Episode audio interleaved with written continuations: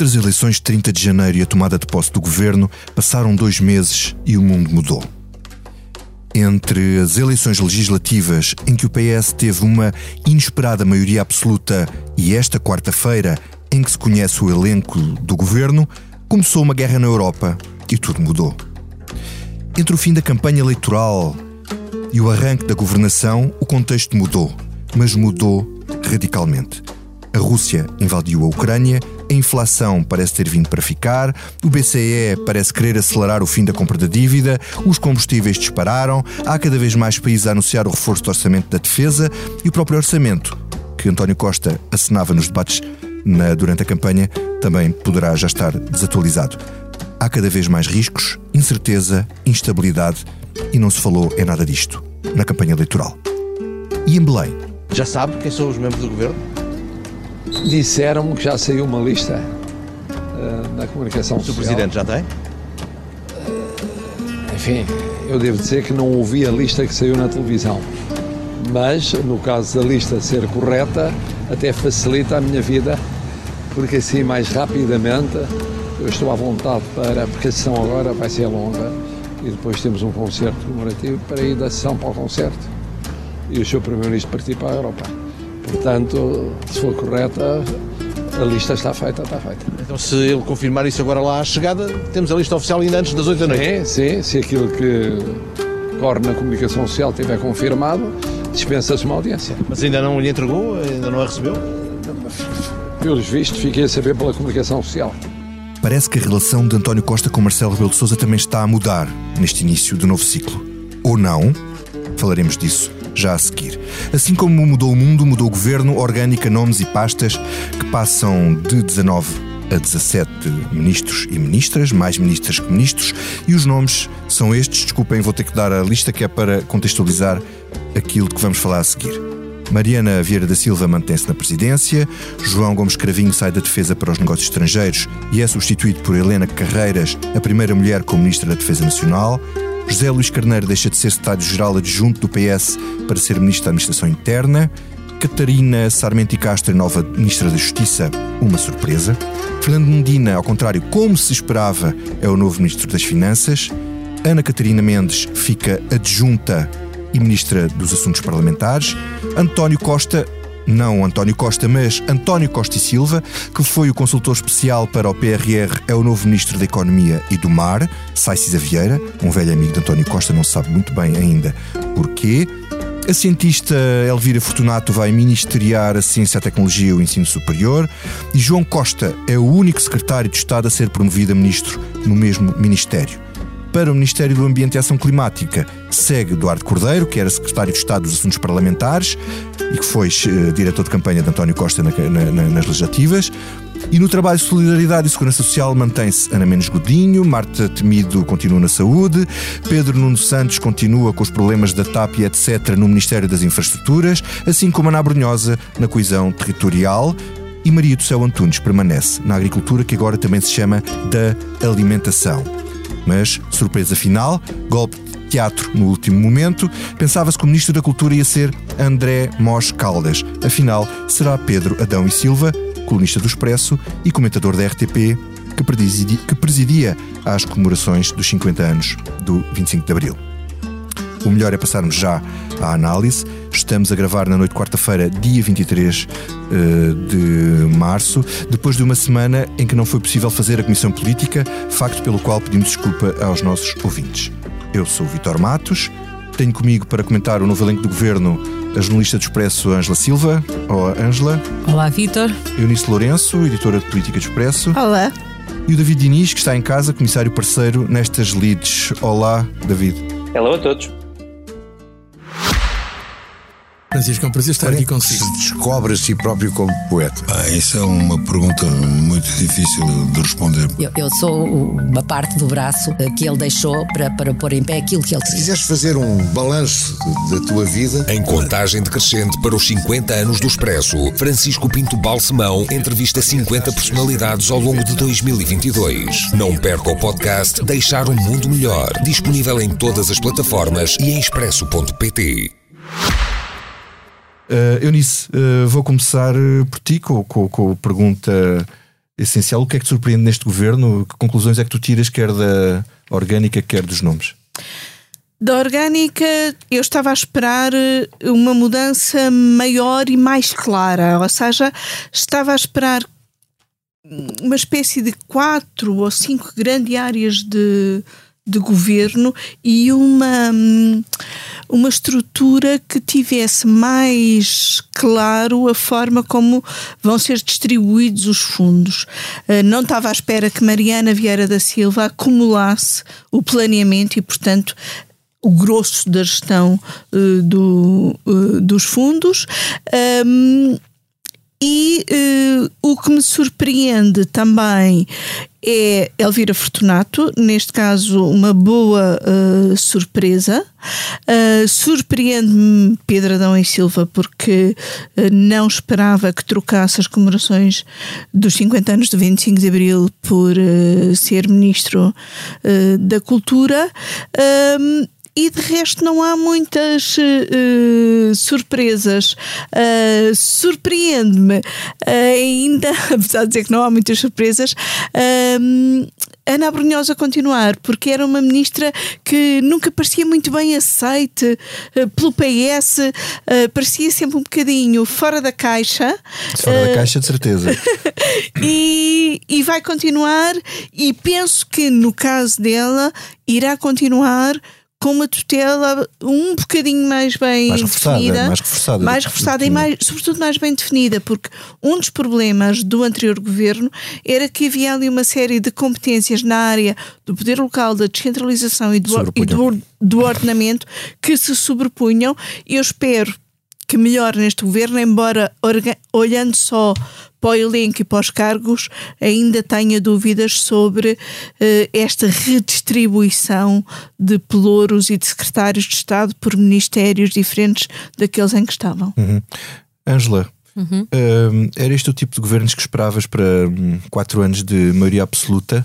E já agora, se dás algum significado a este arrufo de Marcelo Rebelo de Souza de não receber António Costa, acho que isto é um bocado inédito, eh, de uhum. não receber António Costa no, no Palácio de Belém, para lhe entregar a lista que afinal toda a gente uhum. uh, já conhecia quase uhum. na totalidade.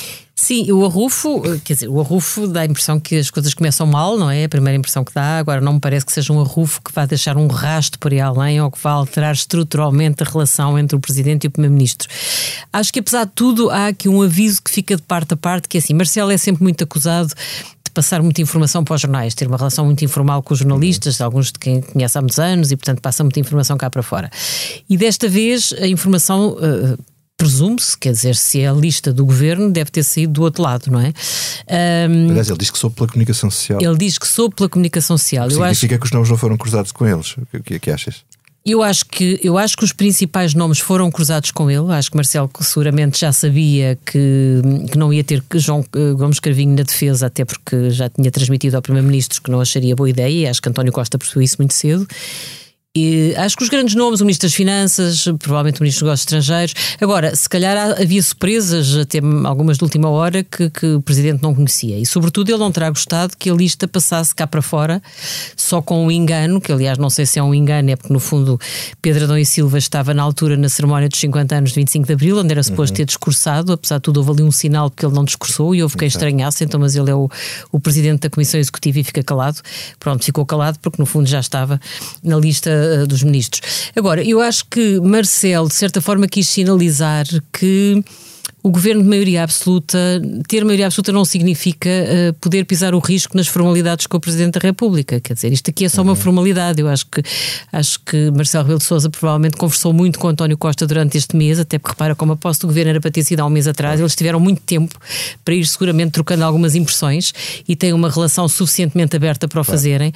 Portanto, isto aqui é muito um formalismo. E Marcelo é muito informal, mas depois ao mesmo tempo é muito institucional, não é? E portanto, estar a ver a televisão, ele está sempre a par do que está a passar na televisão e ver o Zé Gomes Ferreira a ler uma lista e a comentar o elenco do novo governo, ele ser o último a saber de todos os pormenores, ele quis de certa forma dizer: olha, tem a maioria absoluta, mas também não convém brincar excessivamente não, com até isto. porque ele já tinha dito que queria ser ele a, a publicar a lista. Seria ele, seria, seria ele, ele a é? divulgá-la é? quando, quando António Costa lhe levasse os nomes. Pronto. Claro que agora já correm imensas teses, sabes? Isto depois há só, logo teses para tudo, até já há quem diga assim: às tantas, isto foi Belém que divulgou a lista. E agora? Para... para depois poder fazer este número e não dar a ideia de que continuam a passar informação cá para fora. Não, acho que é um arrufo, acho que apesar de tudo mostra que vão ter que ter cuidado um com o outro e, sobretudo, um gabinete e o outro, Belém e São Bento, no que toca à informação, que é a informação politicamente mais relevante, acho que há aqui essa sinalética, é preciso cuidado. É engraçado, António Costa já disse uh, há, há poucos minutos, antes de entrarmos aqui, que também não foi ele que divulgou. pois, São eh, todos inocentes. Era suposto. Mas também disse que ia lanchar com a mulher, portanto, eu acho que, acho que António Costa tem muito jeito para desdramatizar estas situações, conhece bem o Presidente e acho que claro. o Presidente também vai desdramatizá-la rapidamente. Quer dizer, a partir do momento em que os convites são feitos, todos nós sabemos isso. Como começamos a conseguir confirmar é nomes. Evidente. Os primeiros nomes não foram a lista completa, Sim. foram nomes que foram sendo confirmados. Hum. Depois então chegou-se à lista uh, completa que tinha o tal erro. Uh, que não era André Moscaldas, era Pedro, uh, Pedro Adão e Silva, mas eu acho que o nome de Pedro Adão e Silva foi, obviamente, combinado entre Marcelo e António Costa. Não Sim. me passa pela cabeça claro. que, que fosse indicado sem ter sido concertado com o Presidente, porque o Presidente há menos de um ano, quando suscitou toda a polémica sobre a nomeação de Pedro Adão e Silva, tomou a defesa da escolha do governo. Gosta, Sim, a nomeação dele, dele, foi é concertada ele... e, portanto, a saída dele claro. seguramente também foi concertada. É uma pessoa que ele aprecia. Uh, David, e tu, começaste hoje uh, o dia, ou uma parte do dia, a estudar a orgânica do governo e depois uh, a composição. quais são as conclusões que tu tiras daquilo que todos soubemos hoje? É muito diferente daquilo que estavas à espera? Uh, pequena correção, eu comecei o dia a estudar as, o progresso das forças militares russas na invasão da Ucrânia e segui pela, pela invasão da orgânica do governo até terminar a invasão do Ministério da Cultura pelo Pedro Adão e Silva.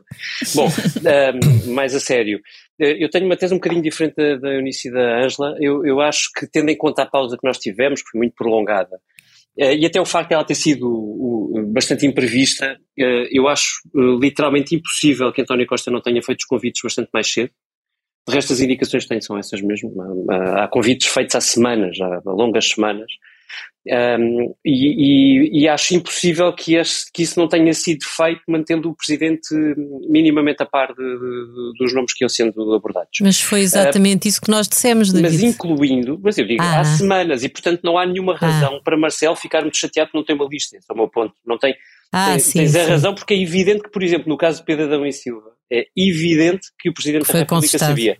Claro, por, por claro. todos os motivos, incluindo, ou Claro. sobretudo porque ele estava na dita comissão de comemoração dos 50 anos de Abril. Do qual o Presidente é o. O, O do presi- Presidente é é o o- Presidente. É o Presidente da Comissão de Honra, exatamente. Precisamente, portanto, jamais ele seria convidado sem, sem o Presidente ser consultado, não é? Eh, eh, Porque isso envolve o próprio Presidente da República. Mas, mas ouça, mas há outros nomes, quer dizer, eh, António Costa e Silva teve que ser convidado há muito tempo, não, não foi um telefonema Claro. de última hora. E a partir Sim, do momento em que estes convites são feitos, evidentemente, Quer dizer, eh, eh, as coisas espalham-se, aliás, nós somos sabendo, não é?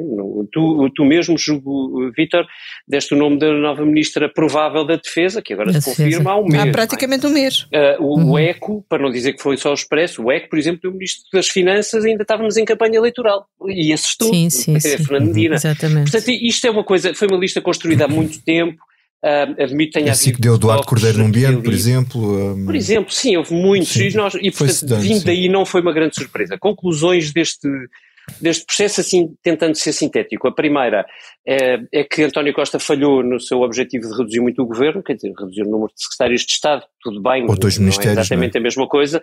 Este não é um governo task force, dizer, não, não, não se pode dizer isso. Ahm, falhou, não quis, reviu, é tudo bastante legítimo. Mas, Olha, e, e é um governo de não é. force? E é um governo de force? Ah, mas isso era o- esse é o segundo ponto. De força eu acho que é. Eh, mas repara, é, é simultaneamente interessante e arriscado. Porque nós temos eh, um governo eh, pejado de, eh, de pessoas com, com experiência política. Desde o Ministro da Cultura, Pedro Adão e Silva tem experiência política, não, não executiva, mas, mas anda no meio político e mediático há muito tempo, portanto sabe como é que as Mas olha, ainda agora estava a comentar aqui com a fazem. Ângela que ele, ele poderá ter um papel importante até de aconselhamento político, leitura política. Não, não, eh, mas já lá vou, já leitura lá vou, já lá política vou, porque eu da. acho que há. Uhum. em cima disto, dois dados adicionais. É que não é só política, é de reforço do Partido Socialista dentro do governo. Há algumas exceções, podemos depois ir a elas se quiseres. Elvira Fortunato ou, ou António Costa e Silva, uhum. são, são algumas delas, mas mas são poucas. Uh, e, Embora Elvira Fortunato não seja assim tão exceção. Não, mas sim, Há mas muito que ela colabora com o PS e que participa em iniciativas é, do PS. Sim, mas é independente e é, participou sobretudo numa última, na, durante a campanha eleitoral. Nós, aliás, fomos atrás dela. Ela disse que o partido dela era a ciência, portanto não queria ter nada a ver com isto. Então, mas afinal, é, é a, a maioria da ciência? absoluta muda muita coisa. Muda muita coisa a maioria absoluta, mesmo muita. Eh, tenho, tenho a certeza disso. Agora, um dado final que eu acho que é importante eh, é, não é só um reforço do PS, é um reforço da ala do Partido Socialista que António Costa quer um, uhum. mais, mais, mais próxima de si, não é? Ou seja, Mariana, Vieira da Silva, que tem que fica com um poder gigantesco e com tarefas imensas, não sei quantas mãos vão ser precisas para três ministérios, é com que ela fica. Um, uhum. Pedro Adão e Silva é da mesma ala, a Ana Catarina Mendes é da mesma ala, Fernando Dina também, uh, quer dizer, eu, eu diria que o... É o confronto com o Pedro Nunismo? O Pedro Nuno fica uma ilha dentro de um governo... Uh, com o Eduardo Cordeiro, não é? Com o Eduardo Cordeiro a fazer a ponte. Com duas pastas muito Sim, difíceis. A fazer pois, a mas Eduardo, Eduardo Cordeiro é, um caso um bocadinho diferente. Um, uh, Deixa-me só notar dois, duas coisas que eu estranho bastante. eu não consigo perceber uh, porque é que António Costa fica com, com o secretário de Estado dos Assuntos Europeus no seu gabinete? Acho incompreensível. Mas... Porque eu acho mais incompreensível a, é tudo, a, transição digital. É tudo o, o assuntos europeus é tudo primeiro-ministro. Não, não é, acho né? muito surpreendente. Agora, é tudo, a transição digital. Conselho, é... Mas houve, nunca tinha acontecido não há nenhuma razão orgânica para que o, o Primeiro-Ministro fique um secretário de Estado dos Assuntos Europeus junto do seu gabinete. Nenhuma razão orgânica para isso. E, e muito mas, menos. David, mas as grandes que é questões que europeias. Fique sem ele. O que é que a Ministra Mas olha uma coisa, mas as grandes, as grandes questões europeias são tratadas nos Conselhos Europeus onde está o Primeiro-Ministro, não é? É muito isso. Quer mas dizer, no fundo é o Primeiro-Ministro. Os europeus muitas vezes ia lá. O que isso não, não obriga a estar na dependência direta do Primeiro-Ministro e não na dependência do Ministro.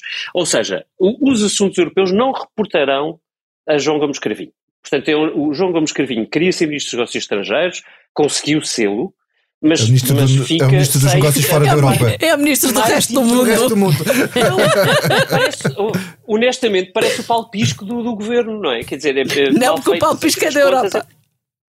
Ah, certo, então quem é o fora da Europa? Foi o, foi o Augusto Foi Santos Silva. Agora esse, esse, está no Parlamento.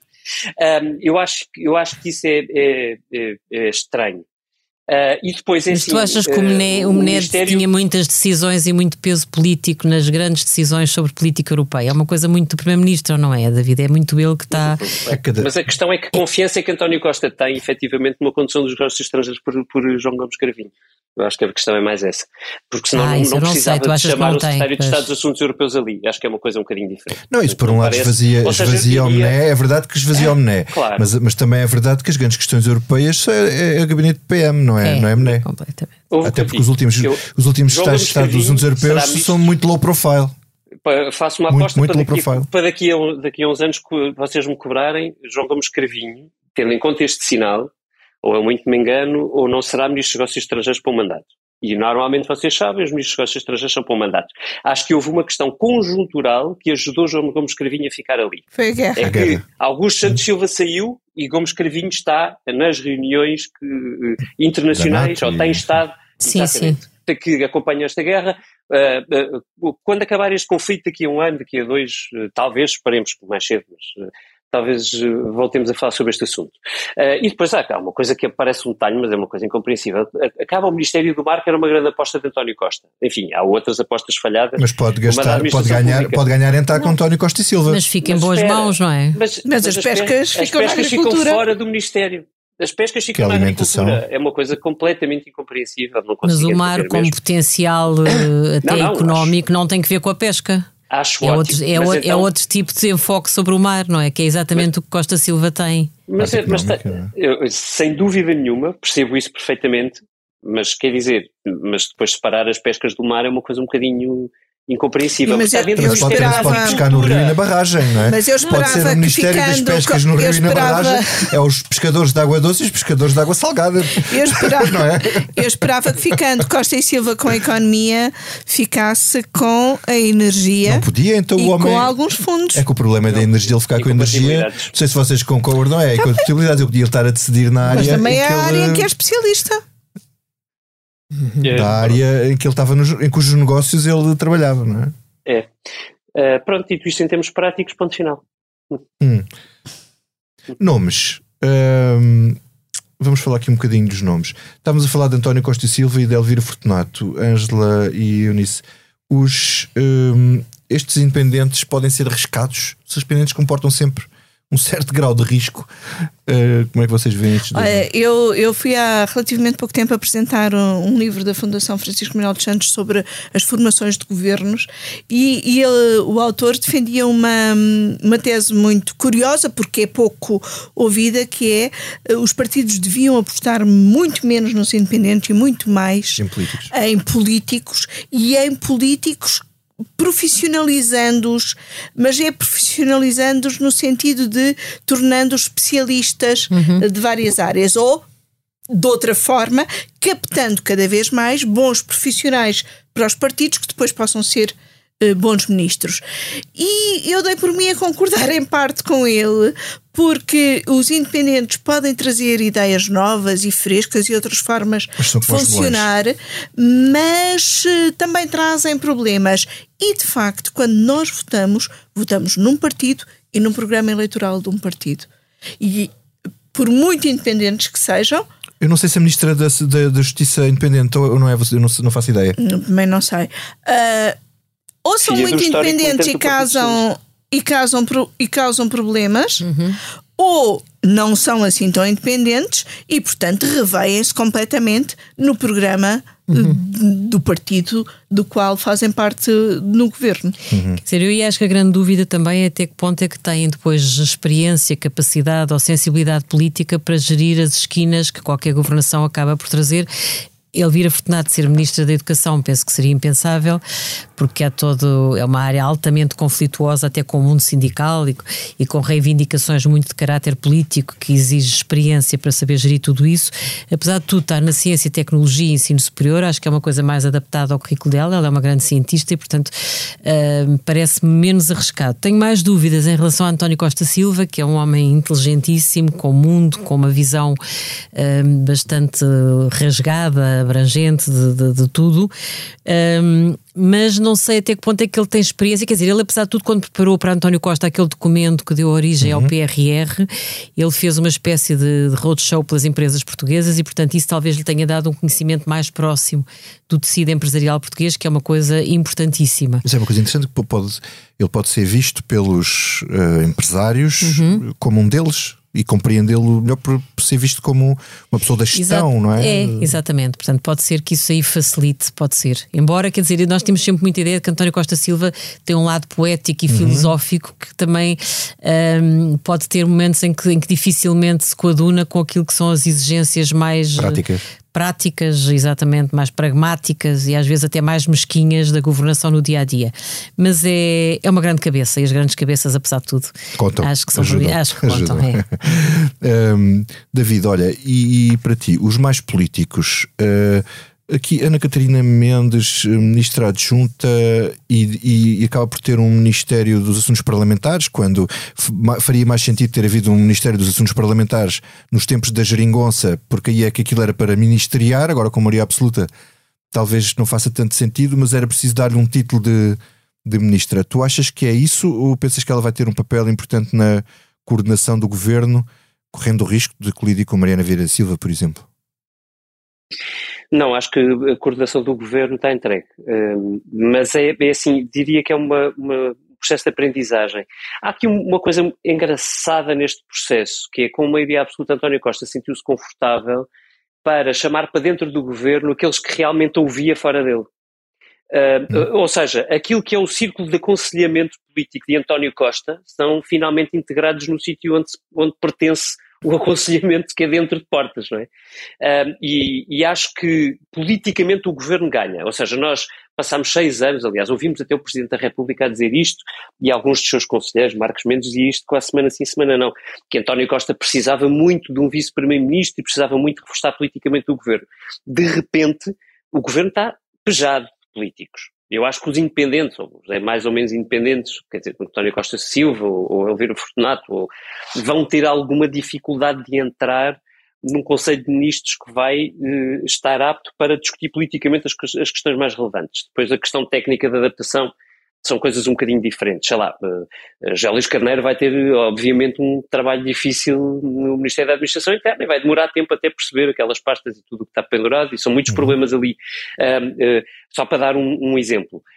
Um, agora, a mim parece-me objetivo que com esta orgânica definida, coordenação política, número dois do governo é indiscutivelmente Mariana Vieira da Silva, Vieira da Silva e é claramente a pessoa que António Costa uhum se pudesse escolher, que ele já disse que não escolherá formalmente, não é? Mas se ele pudesse escolher, no fim do costismo seria ela. Uhum. Mas, ó David, há outra coisa engraçada que é, durante o, os governos em que não teve maioria absoluta e em, em, que a negociação com os outros partidos era uma necessidade imperiosa do dia a dia, António Costa não sentiu a necessidade de ter um ministro dos assuntos parlamentares, resolveu é a questão com o secretário de Estado. Uhum. Sabes que eu Dá só tenho que agora para isso. Eu, eu encontrar um lugar para, para Ana Catarina Mendes um, como ministra, não é? De certa forma. não, é mas tenho uma. Quer dizer, essa é verdadeira, parece-me, mas, eh, mas acho que também há uma paralela a essa, que é nos tempos da Geringonça, António Costa quis concentrar em si essa eh, negociação. toda a questão de negociação pois. política, porque é. era de facto bastante não arriscado. Ele, neste momento, admite uhum. que ele possa partilhar risco. E vamos ver se consegue, não é? Porque não, não é propriamente uhum. o perfil que nós conhecemos de António Costa. Uhum. Um, eh, e, e, e, enfim, é isto. Há aqui uma questão que eu acho que é, é importante. Como é que vocês veem o facto das circunstâncias terem mudado radicalmente? As circunstâncias económicas e políticas e o contexto internacional, a inflação, a guerra, a, a, a inflação vai ter um, um, um peso importante, quer dizer, quer nos aumentos salariais que Costa queria fazer, quer nas tabelas do IRS, quer, enfim. Uhum, uhum, uhum. Sim, essa mudança é brutal. Nós podemos se nos lembrarmos, eh, esta era a legislatura do PRR, era o ciclo PRR, e o ciclo uhum. PRR significava muito dinheiro, significava um, crescimento, significava investimento, significava algumas reformas, significa, algumas consideráveis, olha só, a digitalização da, da, da administração pública é uma reforma brutal.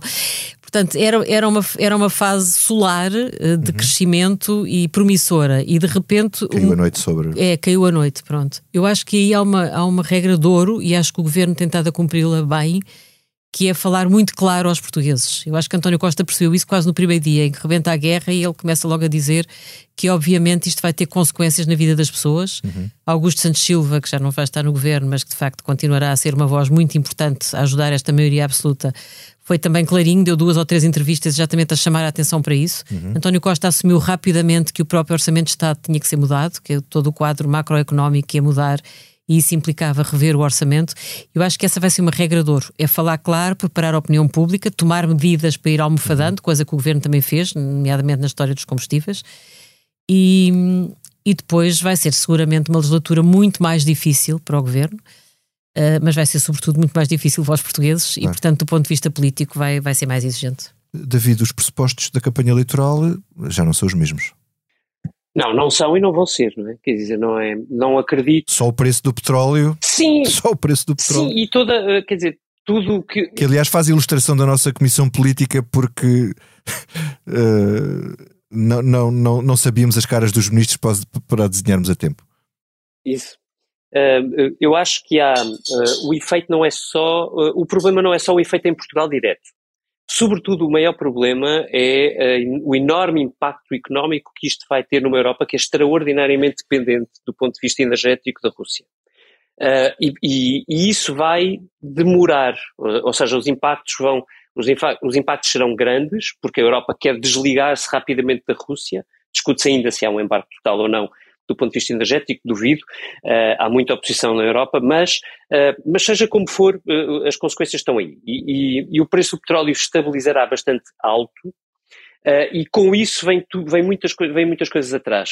Para além de, de, de, não sabermos até onde é que a China se mete neste conflito. Portanto, isto só para explicar muito por alto porque é que eu acho que o impacto na, no, no, continente europeu, na União Europeia, vai ser bastante grande e Portugal tomará sempre isso como consequência. Portanto, eu não espero que as consequências sejam limitadas a este orçamento. Eu acho que o próximo orçamento de Estado vai ter provavelmente consequências ainda mais profundas um, e, e, ainda bem que há uma bazuca, que é um PRR, sem ele agora teríamos de facto um problema gigantesco um, e já se percebe porque é que António Costa está na Europa uh, a lutar uh, uh, por algumas medidas de, de neutralização do impacto da subida dos combustíveis e do gás, etc., mas também a lutar por um PRR2, Uh, será seguramente uh, até ao verão um, um, centro de batalha importantíssimo, porque quanto mais, já sabemos, este é o padrão de António Costa, quanto mais ele conseguir amparar na Europa uh, o, o, impacto que tem de, de, de, questões externas cá dentro, tanto melhor. Se não conseguir,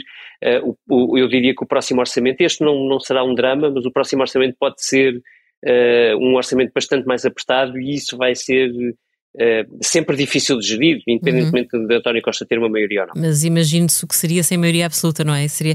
Não, não, não só gostava dúvida, de acrescentar outra coisa, eu acho que também é muito condicionado por este novo contexto um, a relação entre o Primeiro-Ministro e o Presidente da República, que tem sido sempre uma relação boa e muito colaborante, apesar dos arrufos e daquelas coisas. Uh, mas quando Marcelo disse, após o início da guerra, isto é outra pandemia, basta lembrarmos do que foi a relação entre ambos durante a pandemia em que de certa forma foram dois colaboradores muito uhum. estreitos um do outro e portanto acho que este novo contexto obriga-os inevitavelmente a, Sim, continuar é a, o mundo está sempre a empurrar António Costa e Marcelo um contra um, um, um no sentido um, do outro um no sentido do assim. outro é e acho que isto, não acham que isso também é no fundo uma certa que é positivo para o país termos dois titulares de partidos diferentes uhum. que em vez de se andarem a guerrear eh, conseguem juntar esforços, uhum. enfim, para um. Acho que é muito positivo, é? acho que é muito positivo, desde que nos momentos em que um e outro não, não estejam de acordo, tenham capacidade de o dizer e defender os seus pontos de vista, desde que isso seja de facto para. Quer dizer, não do ponto de vista da intriga política, uhum. porque não vai haver muito espaço uhum. para isso, mas acho que Marcelo não deixará de dizer nos momentos-chave aquilo que considerar importante se o, se o Primeiro-Ministro não estiver verdadeiramente a pensar nisso. Isso, aliás, aconteceu na pandemia, lembra-te? Marcelo forçou o estado de emergência, Marcelo forçou a ida dos meus alunos para casa, Marcelo uhum. forçou a abertura quando quis mudar a matriz de risco. Eu acho que isso Sim. ele vai continuar a fazer e acho que António Costa sabe que só tem a ganhar com isso e saberão entender-se no essencial. Ok. Sim, só, só notava um, um, ponto. Eu até acho que a maioria absoluta vai dar uh, mais liberdade ao Presidente, uh, na medida em que ele não vai estar, a quer dizer, não, não vai é? estar condicionado entre as duas como vimos hoje, como vimos peso, hoje. Não, é? não, não, não precisa estar a segurar um governo para explorarmos. Sim. Sim, isso. Na prática é, é isso. É. Então, uh, se na prática é isto, vamos passar ao que não nos sai da cabeça. Eunice, e tu, o que é que não te sai da cabeça? Olha, não sai da cabeça a recomendação do Sr. Presidente da República para termos diálogos com elefantes e conversas com girafas. Uma recomendação feita em Moçambique, num eco-resort magnífico Onde que Marcelo com, com... foi inaugurar na ponta de Mili Bangalala e onde Marcelo não conseguiu tomar banho por questões de protocolo, mas onde recomendou que descontraíssemos em Moçambique com diálogos com elefantes, conversas com uh, girafas e uh, mergulhos com animais uh, no mar. Um, foi uma viagem um bocadinho, um, como é que eu hei de dizer? Original? Despropositada. Ah, okay. uh, claro que os Moçambique, para, para Moçambique foi muito importante o Presidente não voltar a adiar novamente esta visita que já estava há muito tempo uh, prometida, mas foi despropositada pelo timing, despropositada pela forma como o presidente fez publicidade a um empreendimento turístico, ainda que seja muito importante, mas sobretudo pela forma como Marcelo tentou desculpabilizar a abstenção de Moçambique na Assembleia Geral da ONU, uh, no voto de condenação da. Da invasão da Ucrânia pela Rússia, uh, Moçambique absteve-se e Marcelo, no fundo, disse: pronto, podia ser pior, podiam ter votado contra. Uh, isto uh, percebe-se que há extensão, cria alguns embaraços a Moçambique, porque eh, sendo que precisa de se explicar junto à União Europeia, mas Marcelo foi lá desculpa, desculpabilizar, mas ao mesmo tempo dar um ligeiro puxão de orelhas a Moçambique quando diz que, quando comparou uh, a invasão da Ucrânia com o terrorismo em Moçambique, dizendo que são duas formas uh, iguais de violação da soberania nacional e que nenhuma delas é aceitável. Uhum, Portanto, bem. algo fica para além dos diálogos com os com elefantes. Os elefantes e os animais. Ângela. Olha, não me sai da cabeça uma frase de Pedro Adão e Silva, o novo Ministro da Cultura, mas uma frase que ele disse não como Ministro, mas ainda como Comissário Executivo de, de, das comemorações dos 50 anos de 25 de Abril. Pedro Adão e Silva deu uma entrevista à agência Lusa, onde explicou parte do programa das festas e quando lhe perguntaram que papel teria na agenda o 25 de Novembro de 1975, ele disse, ah, isso o 25 de Novembro divide, não é facilmente perceptível para as pessoas, e disse isso, depois há muitas outras comemorações feitas por autarquias ou por partidos ou por associações e portanto mostrou claramente que achava que só a ideia era focar-se exclusivamente no 25 de Abril e não dá grande importância a essa data que apesar de tudo foi uma data-chave da consolidação de Portugal como uma verdadeira democracia europeia. Tenho pena que ele tenha dito isto, sobretudo antes de chegar a Ministro da Cultura. David, o que é que não sai da cabeça? Olha, eu estou a ler um, um livro uh, interessante, mesmo interessante, recomendo vivamente, que se chama The Fall of the Soviet Union. Uh, enfim, percebem porque o tema. Uh, o autor é Vladi, Vladislav Zubok, é um, um, russo, aliás nascido na União Soviética, um, mas com, evidentemente com alguma vida fora do, do país. Um, é um investigador e, e demorou, diz ele, vou citá-lo, 30 anos a escrever esta obra, que cruza muitas entrevistas, incluindo com líderes, um, antigos líderes de, de, países ocidentais, um, mas também com muitas fontes documentais da antiga União Soviética e do início uh, do pós-União Soviética. Uh, é, um, é, uma obra histórica extraordinária que nos coloca muito bem em contexto aquilo que estamos a ver hoje. Um, o livro começa, e, e fez com isto, com, com Andropov, que foi uh, líder do KGB e depois brevemente. Uh, exatamente, e depois muito brevemente também uh, líder da União Soviética, já num período de queda, uh, e Andropov, quando há uma frase quase no início do, do livro, que, em, que, em que Andropov diz, está a dizer, formar o seu gabinete muito isolado e sem perguntar nada a ninguém, e a escolher as pessoas que quer, e há alguém que vai ter com ele e diz olha, eu gostava de dizer uh, isto sobre mim, e ele interrompe uh, e responde só assim, o que é que o leva a pensar? Você sabe mais sobre si do que eu. E eu pensei bastante nisto nestes dias de formação do governo. Um, acho que nós estamos na União Soviética, mas António Costa já sabia bastante sobre o que queria. Mesmo ter, ter sido diretor dos serviços secretos. Isso. Uh, a mim não me sai da cabeça, uh, não me sai da cabeça a guerra da, da Ucrânia, mas para falar nisto com outro ângulo, uh, eu, eu, fiz aqui uma ligação uh, inesperada, porque ouvi há, há, uns tempos um, um podcast, o The Daily, do, do, do, do, New York Times, uh, sobre um caso muito interessante de um movimento uh, pseudo-conspirativo chamado Birds Aren't Real. É verdade, há americanos que fazem manifestações a dizer birds aren't real, os pássaros não são verdadeiros e que têm câmaras para nos filmarem.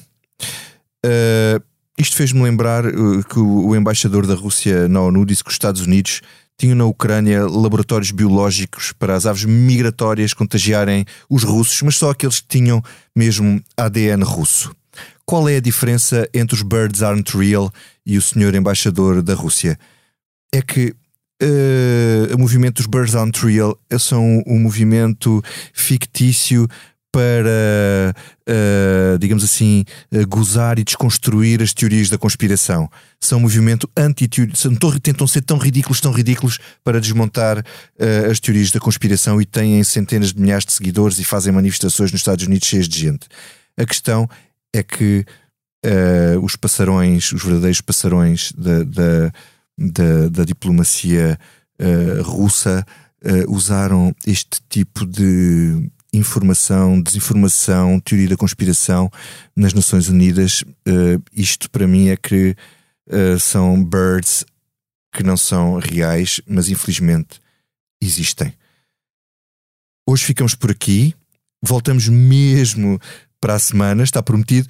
Esta edição noturna da Comissão Política teve a sonoplastia do João Martins e a ilustração é, é do Tiago Pereira Santos. Despedimos-nos com esta musiquinha, porque durante dois meses não tivemos governo, nem tivemos parlamento, nem sequer tivemos PSD e alguém sentiu a falta? Anarquia. Por que não?